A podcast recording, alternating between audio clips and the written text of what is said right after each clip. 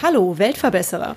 Dies ist der Podcast für alle, die positiv und gleichzeitig achtsam in die Zukunft gehen wollen. Ein Podcast über Nachhaltigkeit, soziale Projekte und Innovation. Lieber Weltverbesserer. Ohne ehrenamtliche Arbeit oder Freiwilligenarbeit wäre die Welt ein schlechterer Ort. Es fühlt sich gut an und es ist gut für die Welt, wenn wir uns engagieren. Volunteer World wurde als Start-up in Düsseldorf gegründet. Mittlerweile verbindet das weltweit agierende Unternehmen Freiwillige und Hilfsstationen rund um den Globus. Volunteer World wurde bereits mehrfach ausgezeichnet und kann auf eine einmalige Expertise im Bereich der flexiblen freiwilligen Arbeit im Ausland zurückgreifen. Heute bei mir im Interview einer der Gründer von Volunteer World, Pascal Christians. Volunteer World vergleicht bereits mehr als 1600 Freiwilligenprogramme in 84 Ländern. Damit seid ihr die weltweit größte Vergleichsplattform für Freiwilligenarbeit im Ausland und gleichzeitig seid ihr nicht nur ein Vergleichsportal, sondern ihr bietet auch zahlreiche weitere Leistungen an. Pascal, wie genau würdest du eure Arbeit von Volunteers World beschreiben? Das ist wirklich eine sehr gute Frage. Also, was wir machen, ist, alle Leute, die einen abstrakten Wunsch haben, irgendwas Gutes im Ausland zu machen, erstmal dahingehend beraten, welche Möglichkeiten es gibt. Und wir sind die erste Anlaufstelle für alle vom 16 bis 99, die sich im Ausland betätigen wollen und ein soziales Projekt suchen. So ein bisschen wie Airbnb für soziale Projekte, das sage ich immer gerne. Wie seid ihr auf die Idee gekommen, das zu gründen? Also vor über zehn Jahren, ich glaube 2006 war es, da hat mein bester Freund eine Freiwilligenarbeit gesucht in Namibia. Und er wollte sich als Tennislehrer betätigen, wusste gar nicht, wie er anfangen sollte. Ja, daraus dann ist das so ein bisschen entstanden er hatte seinerzeit dann einen kleinen Blog gegründet und mich dann in sein Team geholt, weil wir dann zusammen gearbeitet haben in der Bank. Und aus diesem kleinen Blog hat sich so viel Resonanz entwickelt, dass wir dann sagten, na, das müssen wir ein bisschen größer machen. Und tatsächlich haben wir da in ein Wespennest gestochen, denn bis dato oder beziehungsweise vor Volunteer World gab es keine zentrale Anlaufstelle für internationale Freiwilligenarbeit. Seit wann gibt es Volunteer World dann? 2015, also über fünf Jahre. Es hat, glaube ich, ein Jahr gedauert, bis wir das erste Projekt dann automatisch vermittelt haben. Also bis dato haben wir dann alles manuell mit E-Mails gemacht und ja, und heute gehen fast 1000 Leute pro Monat über Volunteer World ins Ausland. Okay, also hast du mit dem Freund von damals, der Tennislehrer werden wollte, diese Firma gegründet? Sehe ich das richtig?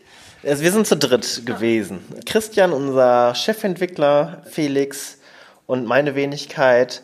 Wir hatten dann im Laufe der Zeit das Team verkleinert auf zwei Leute. Und jetzt starten wir richtig durch und äh, freuen uns, dass wir über die Grenzen hinaus wachsen können. Wir haben Freiwillige auf der ganzen Welt von USA, Kanada, Australien, Deutschland, aus der ganzen EU und bilden da eine grenzenlose Plattform. Okay, wenn ich mir vorstelle, ich hätte meiner Mutter gesagt, irgendwie, ihr wart ja da noch fünf Jahre jünger, äh, so im Berufsstaat, ich gründe eine Firma, die Freiwillige ins Ausland vermittelt, dann hätte die wahrscheinlich gesagt, so, puh, hast du dir da gute Gedanken darüber gemacht, ob das wirklich ein Geschäftsmodell ist, das funktioniert. Seid ihr auf offene Ohren gestoßen, als ihr das so euren Freunden, euren Familien erzählt habt?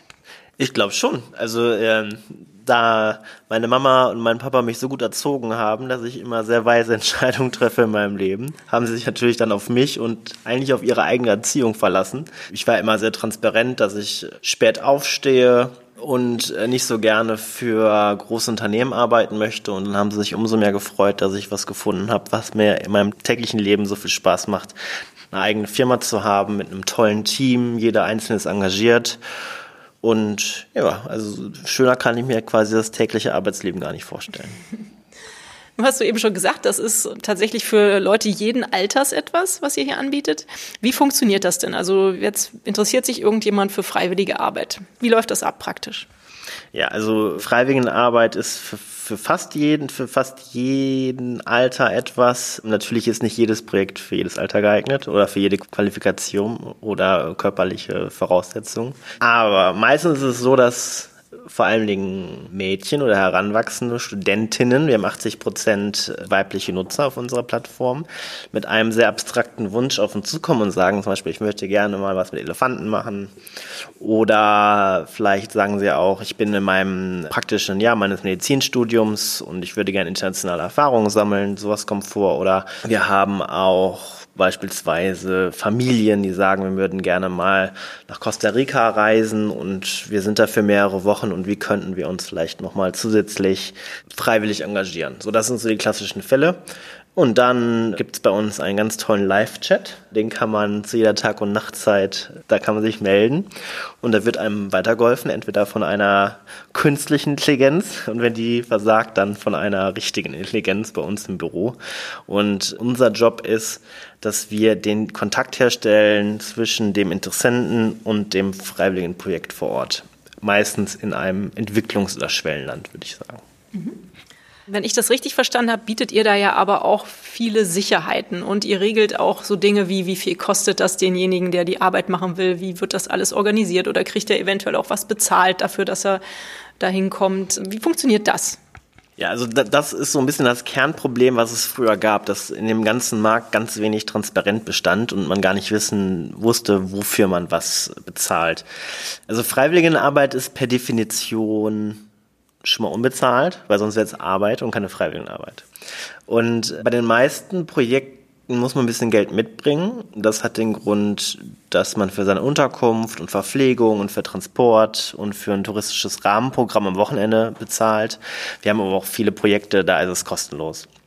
Und wo wir helfen ist, dass man eine genaue Vorstellung bekommt, was einen vor Ort erwartet. Wir haben vom Projekt Videos, Fotos, eine ganz ausführliche Beschreibung. Äh, man weiß ungefähr, wie der tägliche Ablauf aussieht vor Ort, ähm, wer sein Ansprechpartner ist.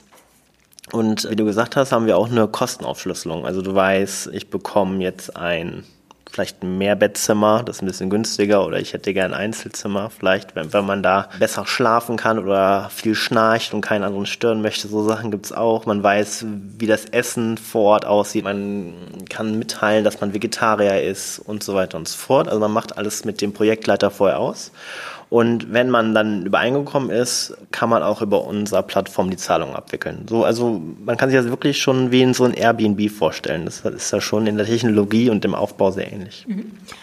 Ich habe bei euch auf der Homepage auch erfahren, dass das sowohl für ja, weniger gut betuchte, zum Beispiel Studenten oder Schüler eine Möglichkeit ist, als auch für Luxusfreiwilligen Arbeitende, also die halt etwas suchen, wo sie halt, wie du wahrscheinlich eben sagtest, in Einzelzimmern und etwas besser untergebracht sind. Stimmt das? Ja, also es gibt so ein paar Daumenregeln. Je länger man vor Ort ist, desto günstiger wird es. Mhm. Tierprojekte sind grundsätzlich ein bisschen teurer als humanitäre Projekte. Tauchprojekte sind, glaube ich, die teuersten. Das sind so die Erkenntnisse, die wir in den letzten Jahren auch gewinnen konnten. Und das fängt so an ab so 10, 20 Dollar die Woche hängt auch ein bisschen an den Lebenshaltungskosten des Ziellandesamts. Also beispielsweise Indien oder Nepal ist sehr günstig, wenn man da Freiwilligenarbeit leisten möchte. Australien oder USA sind schon, da geht es geht schon ins Geld. Also das kann wirklich bis zu 1000, ja fast schon 1000 Euro so die Woche gehen. Ne? Also das war schon wirklich in den, bei den teuersten Tauchprojekten im Great Barrier Reef und sowas. Da muss man schon ein bisschen tiefer in die Tasche greifen. Krass. Was passiert, wenn jemand vor Ort ist mit seinem freiwilligen Dienst, sage ich jetzt mal, und fühlt sich nicht wohl? Könnt ihr dem dann auch helfen?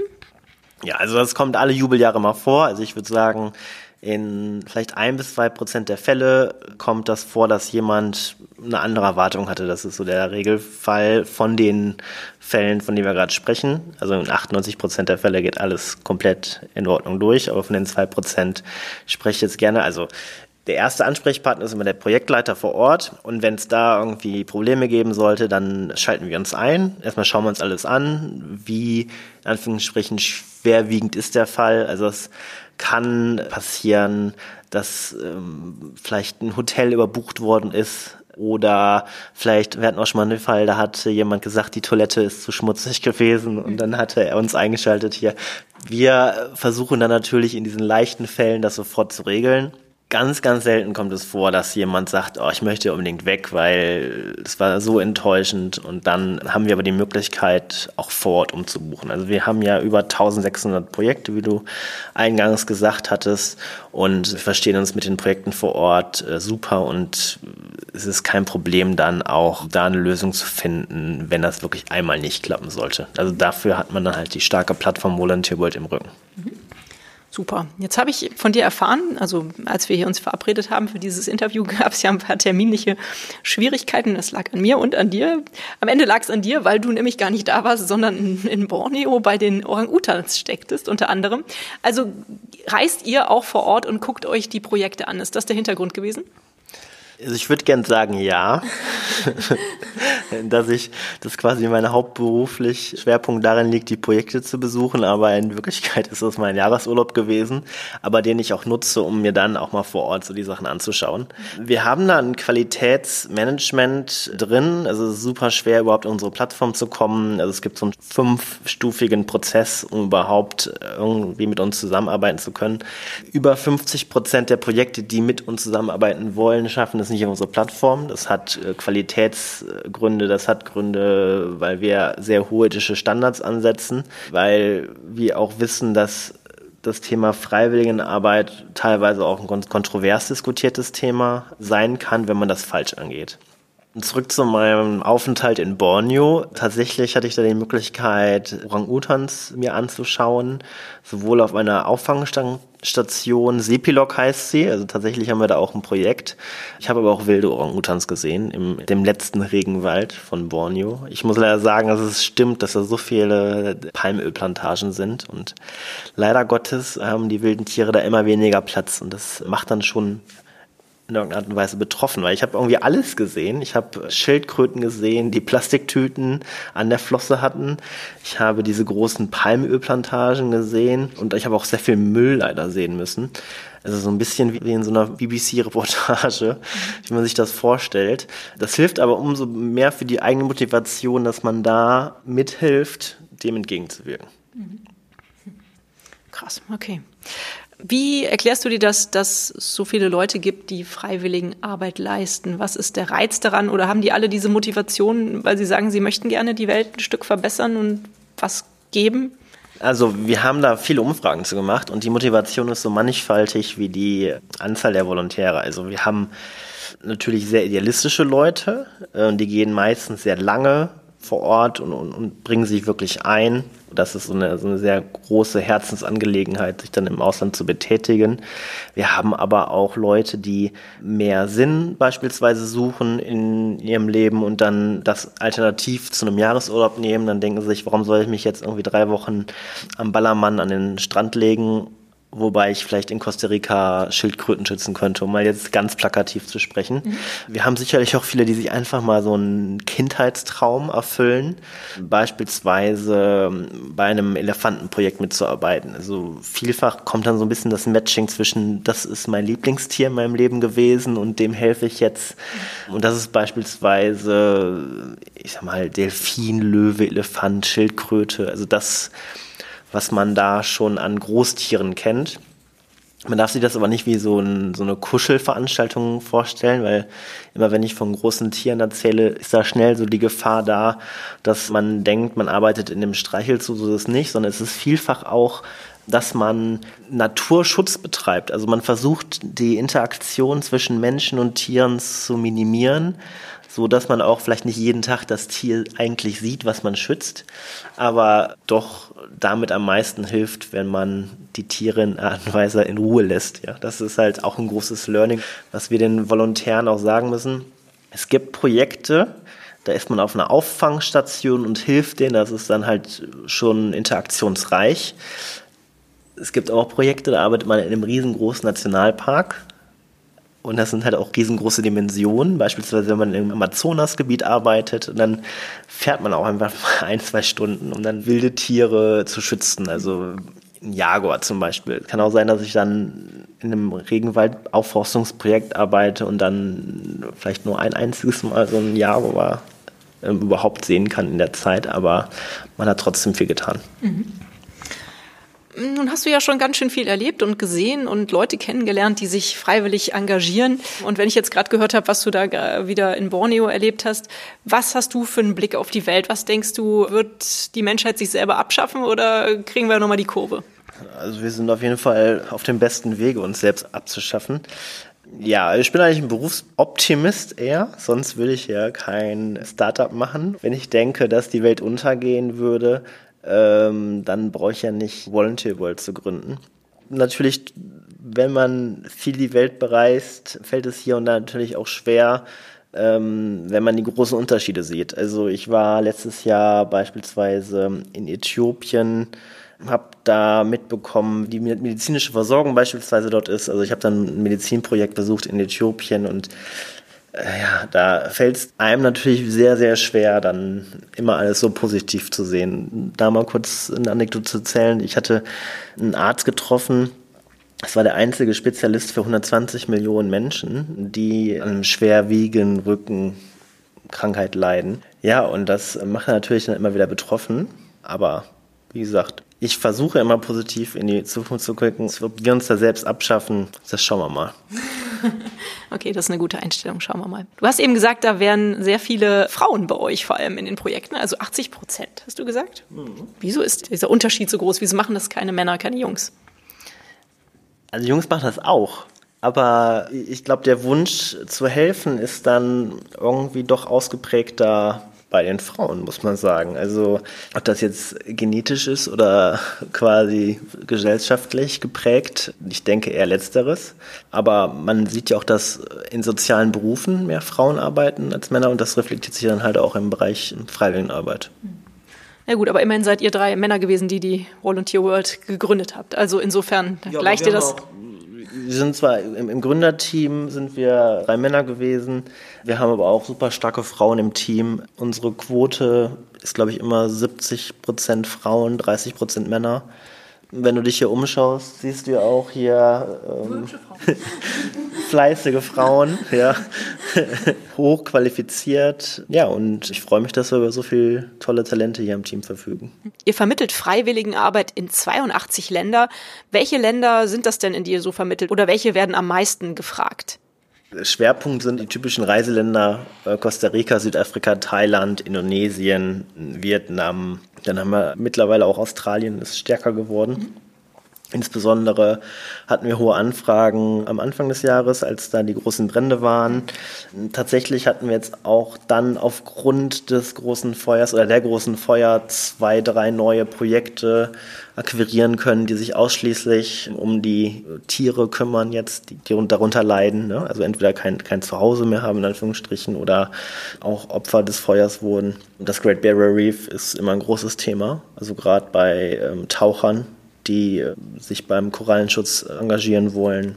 Ja, und dann haben wir natürlich auch exotische Länder dabei, also Botswana, ich finde es immer spannend, wenn da mal was geht, oder Liberia, da haben wir ein Primatenprojekt von Schimpansenforschung. Also das ist natürlich immer so ein bisschen, da gucke ich noch mal ein bisschen mehr rein. Wenn, wenn ich dann sehe, dass jemand da gebucht hat, dann freue ich mich immer, klicke ich das Projekt und sage so, ah, das hat mal einer gebucht in vielleicht einem Jahr kommt dann aber einer. Ne? Also ist jetzt nicht, dass die großen Massen hier nach Liberia geschickt werden.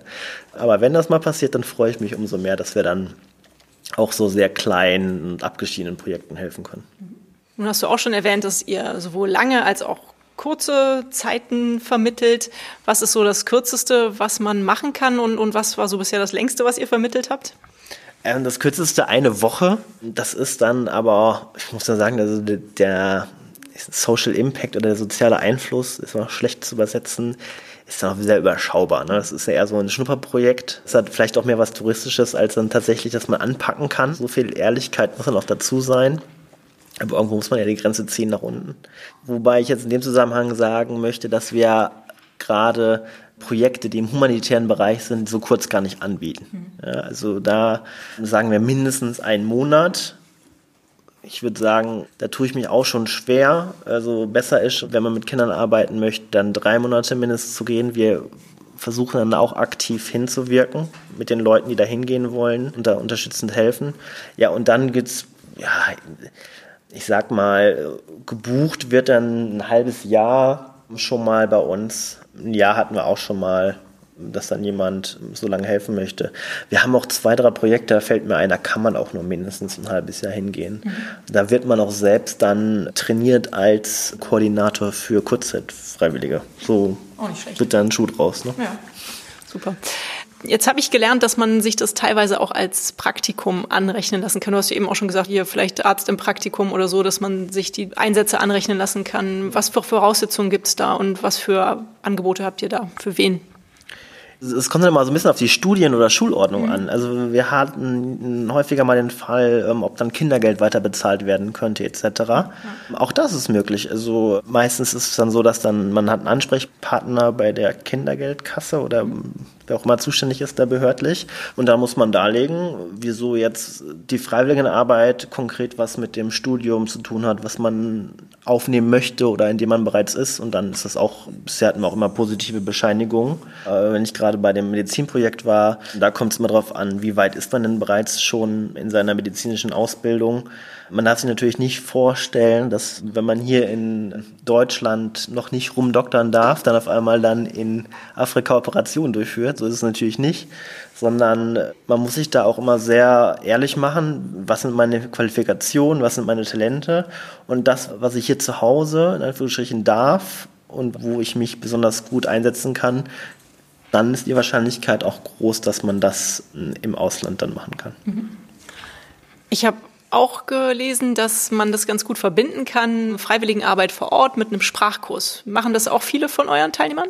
Ja. ja. Also kurze Antwort ist ja und lange Antwort ist Sprachkurse explizit ist ähm, besonders im spanischsprachigen Raum attraktiv. Also da kann man das verbinden. Wir haben auch eine Kategorie, wo man dann vormittags Freiwilligenarbeit leistet und dann nachmittags ein, zwei Stunden in der Sprachschule ist. Mhm. Und das Englische geht so immer da mit. Ne? Also ich würde mich gerade wundern, wenn wir explizit englische Sprachkursprogramme haben. Das glaube ich nicht. Aber ähm, die Lingua Franca, wie man so schön sagt, ist immer Englisch. Mhm. Und so kann man dann sein Englisch auch trainieren und üben. Das ist super, ja. Also jeder, der noch nicht mal aus Deutschland oder aus Europa hinausgekommen ist, man, man wird dann sehen, wie, wie toll das ist. Dann, obwohl keiner so richtig gut Englisch kann, dann sich trotzdem alle sehr gut verständigen. Das, ja. das klappt schon. Nun ist das ja, was ihr anbietet, ein riesiger Dschungel an Auswahl, sage ich jetzt mal. Wenn jetzt jemand sagt, ich möchte Freiwilligenarbeit machen, er weiß aber überhaupt nicht, in welche Richtung das gehen soll, meldet er sich dann am besten bei euch im Chat? Wie läuft dann die Beratung ab? Ja, tatsächlich ist das der Regelfall, dass man ganz abstrakt ohne klare Vorstellungen kommt und sagt, ich wollte mich immer schon mal im Ausland betätigen. Und dann ähm, dann ist das wie bei so einem Beratungsgespräch, ähm, dann per Chat oder auch im Telefon. Dann fragt man äh, ja eher was mit Tieren oder Umweltschutz oder kannst du dir vorstellen, auch was mit Menschen zu machen. Und dann klopft man so ein paar grobe Fragen ab und dann kann man schon innerhalb von wenigen Minuten so einschätzen, wo, wohin die Reise geht. Mhm. Vielfach besteht dann auch eine Präferenz, äh, möchte ich lieber nach Asien oder habe ich immer schon mal in Südamerika mich gesehen und dann wie in so einem Filter findet man dann am Ende des Tages das passende Projekt, was zu einem dann passt. Das kann ja auch was mit dem Budget zu tun haben, wie möchte ich untergebracht werden. Also das kann ja zig Filtermöglichkeiten gibt es auch bei uns mhm. und wir helfen da gerne bei der Beratung und dann finden wir schon das passende Projekt. Wie sieht's aus, wenn jetzt da zum Beispiel ein junger Mensch kommt und der sagt, ja, ich will das voll gern machen, ich traue mich aber nicht so richtig allein. Darf ich meinen besten Kumpel mitnehmen? Können wir das zu zweit machen? Ist das auch möglich, dann zwei Leute zu vermitteln, so auf einen Job sozusagen? Ja, also wir haben ganz viele Pärchen. Ja, okay. ja wir haben Familien, die das machen. Ja. Wir haben Gruppenreisen. Ja. Wir hatten in, in, in Spanien Pferdefarmen da sind portugiesische Pfadfinder hingegangen, 30. Ja, ja da gibt es die, die tollsten Klamotten, sagt man hier im Rheinland. Und dass man zusammen mit einem Freund geht, gar kein Problem. Also das kann man auch zusammen dann unterbringen, ein Zimmer teilen. Das sind wirklich die Standardfragen, die du gerade stellst. Also das ist wirklich dann bei uns gar kein Problem, natürlich. Was ist für euch jetzt als Firma, als Volunteer World, die größte Herausforderung aktuell? Ich glaube, weiter zu wachsen. Also wir haben, glaube ich, ein, ein super Team, wir haben super Plattform geschaffen. Und die Herausforderung besteht darin, dass wir noch mehr Leute über das Thema Freiwilligenarbeit informieren, dass wir stets daran interessiert sind, das ethisch zu organisieren. Heißt, wir da nicht Gefahr laufen, mit den falschen Partnern zusammenzuarbeiten, dass wir die ethischen Standards immer hochhalten, die wir auf unserer Plattform haben, sodass wir nicht was Gutes wollen, aber was Schlechtes machen, sondern wir verstehen uns da schon so als Gatekeeper, dass wir, wie gesagt, über 50 Prozent der Projekte eben nicht auf unsere Plattform lassen und wir wollen weiter die führende Plattform sein. In Europa sind wir das sicherlich schon. Im ganz starken französischen Markt, deutschen Markt, Benelux ist auch sehr interessiert an dem Thema und dass wir hier weiter auch in dem nordamerikanischen Markt wachsen. Das wäre wünschenswert für Volunteer World. Mhm. Habt ihr dann auch schon Dependancen in Frankreich, Büros, wo äh, Mitarbeiter von euch sitzen? Ja, das Schöne ist ja, in dieser globalisierten Welt und mit diesem Internet, dass das alles dezentral gemacht werden kann. Wir haben tatsächlich in New York jemanden, der für uns arbeitet, in Tampa, Florida. Wir haben eine Mitarbeiterin aus Guatemala, die aktuell in Uruguay ist. In Indien arbeitet jemand für uns seit über sechs Jahren. Ja, und so sind wir da dezentral aufgestellt. Unsere Leiterin des Service-Teams spricht ausgezeichnet Französisch, hat auch Französisch studiert und dort Auslandssemester gemacht und äh, somit haben wir da auch wunderbare Sprachkompetenzen im Team. Dafür braucht man nicht extra nach Paris ein Office aufzumachen. Ja. Wobei natürlich ich da auch nichts gegen hätte. Hast du deinen Traumjob gefunden mit Volunteer World? Ja, ich bin da schon stolz, dass wir auf das Team, auf das Projekt, ich habe was in meinem Leben gefunden, bei dem ich gerne jeden Tag aufstehe, weil ich, also ich bezeichne das auch gar nicht so als, als Job oder sowas, sondern das ist totaler Unterschied zwischen dem, was ich vorher gemacht habe, in der Bank gearbeitet. Also das war wirklich ein Job. Ähm, da musste man zu irgendeiner Uhrzeit da sein und dann irgendwas machen, von dem ich nicht so immer hundertprozentig überzeugt war. Und sein eigenes Unternehmen zu führen, macht sehr großen Spaß. Mhm. Das ist irgendwie auch eine, eine Lebensaufgabe, ne? Also es, von, weil man es nicht unbedingt als Job bezeichnet. Das finde ich mich eigentlich auch ganz vernünftig. Ja, also ich, ja. ich denke schon, dass ich spreche da auch sicherlich für meinen Mitgründer Christian, dass wir da eine tolle Perspektive gefunden haben für unsere Karriere. Viele Leute vertrauen auf uns, dass wir einen guten Job machen. Wir haben ein ganz Weltklasse-Team, das jeden Tag alles gibt, um die Welt ein kleines Stückchen besser zu machen. Das hast du ja meine Frage schon vorweggenommen. Nun ist deine Aufgabe ja hier oder eure Aufgabe als Volunteer World ist ja sehr sinnhaft, würde ich jetzt mal so sagen. Fühlst du dich als Weltverbesserer? Ja, tatsächlich. Also ich, ich musste kurz drüber nachdenken. Aber indem ich qualifizierte Leute die Welt zeige und an Projekte vermitteln, die auch teilweise sehr auf deren ähm, Qualifikation angewiesen sind, kann man doch schon sagen, dass ich die Welt ein ganz kleines bisschen besser macht. Mhm. Ja, ohne jetzt, ohne abgehoben da zu wirken. Ja, also wie gesagt, ich habe ja auch die, die andere Seite gesehen, habe in Banken gearbeitet, als Unternehmensberater. Fand ich weniger sinnhaft. Also ich weiß nicht, ob ich da am Ende des Tages dann die Welt ein kleines Stückchen besser gemacht habe. Mhm. Vielleicht nicht. Wie alt bist du denn? Du siehst noch gar nicht so alt aus. So, ich bin schon über 30. okay, das ist akzeptabel. Was ist denn die schönste Geschichte, die du mit Volunteer World so erlebt hast? Oder das, was dir am meisten ans Herz gegangen ist? Hast du irgendeine schöne Story zu erzählen? Boah, also ich. Gibt's viel wahrscheinlich. Viel, so sicher. Also ich fand ganz toll, in Sri Lanka war ich mit einer unserer ersten Mitarbeiterinnen haben wir gemeinsam tatsächlich so eine Art Ausflugsreise gemacht und dann waren wir bei einem Elefantenprojekt. Und das war in einem ganz abgeschiedenen Nationalpark, wo auch keine Touristen hingehen. Und da habe ich eine Herde von 120 Elefanten gesehen oder 150 vielleicht, ich habe es nicht gezählt, aber es wurde mir berichtet.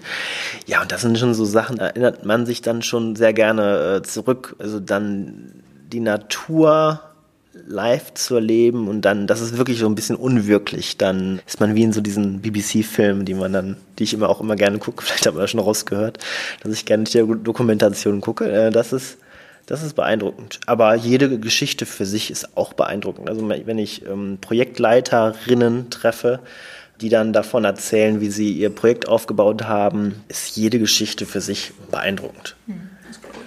Nur, wie gesagt, mir, blieb diese Elefantengeschichte ein bisschen besser im Gedächtnis. Ich hätte jetzt gedacht, du bist nur so ein Affen-Fan, nachdem ich gehört habe, dass du auf die Primatenprojekte und auf die Orang-Utas stehst. Aber Tiere allgemein, ja? Ja, also ich finde Tiere schon faszinierend. Also das äh, treibt mich so ein bisschen an. Mhm. Ich weiß, dass Christian, mein Mitgründer, einen ganz großen Faible für die Unterwasserwelt hat. Er ist Taucher, leidenschaftlicher. Und wenn er Jahresurlaub hat, dann verbringt er auch Zeit an solchen Korallenschutz- und, und Tauchprojekte. Mhm. Ich kann ihm leider nichts abgewinnen. ich bin ganz ehrlich, ich habe immer getaucht. Das ist leider gar nichts für mich. Aber umso besser, dass wir uns da ergänzen, wie so oft. Ah, bei mir ist es leider beides. Deshalb ist mein Leben viel zu kurz. Aber man kann es nicht ändern. Wie stehst du denn ähm, zum Thema Nachhaltigkeit? In meinem Podcast geht es ja auch viel um Nachhaltigkeit. Nun gut, ihr fliegt viel. Was kann man wahrscheinlich auch nicht ändern in eurer Position. Aber ansonsten kommt Nachhaltigkeit in deinem Leben vor? Ja, vielfach kommt, kommt nachhaltig vor. Also tatsächlich Reisen, das ist jetzt ein bisschen auf, auf der Negativseite, ge gebe ich gerne zu. Ansonsten habe ich kein Auto, ich fahre nur öffentliche Nahverkehrsmittel, ich trenne Müll, versuche Palmölprodukte zu vermeiden. Bin gar kein großer Fan von Plastik. Aber bei, ich, ich erkenne bei mir selbst, dass ich so ein bisschen getrieben bin, weniger über dieses abstrakt, über die abstrakte Lehre, wie man nachhaltig leben soll, sondern wenn man das so firsthand schon mitbekommt, dass man dann sehr sensibel wird. Mhm. Gerade so beim Thema Plastik. Also das ist so schon die Seuche für die, für die Tierwelt, glaube ich. Mhm. Ja, stimmt vor allem was du so erzählt hast.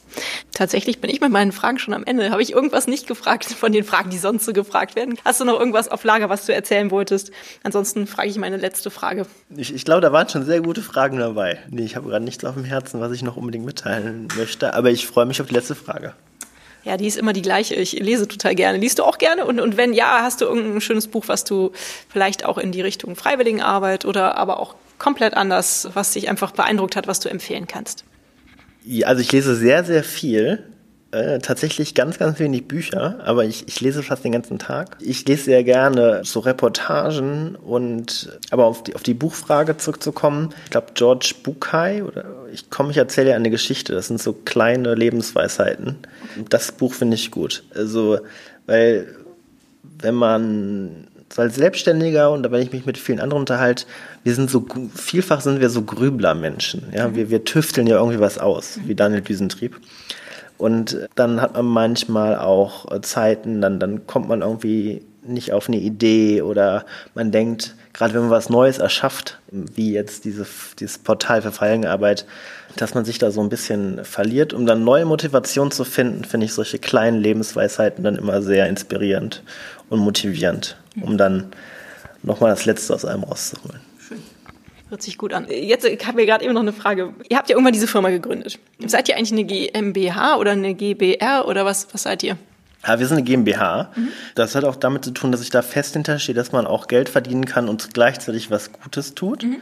Man muss sich vorstellen, dass so eine weltweite Plattform am Anfang doch sehr kapitalintensiv ist, sowas aufzubauen. Also man braucht eine Menge Geld, um eine Plattform ins Leben zu rufen, was irgendwie in 82 Ländern wirken soll. Mhm.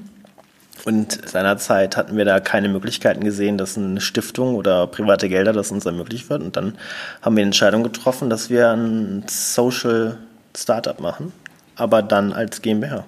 Und wo kam dann das ganze Geld her?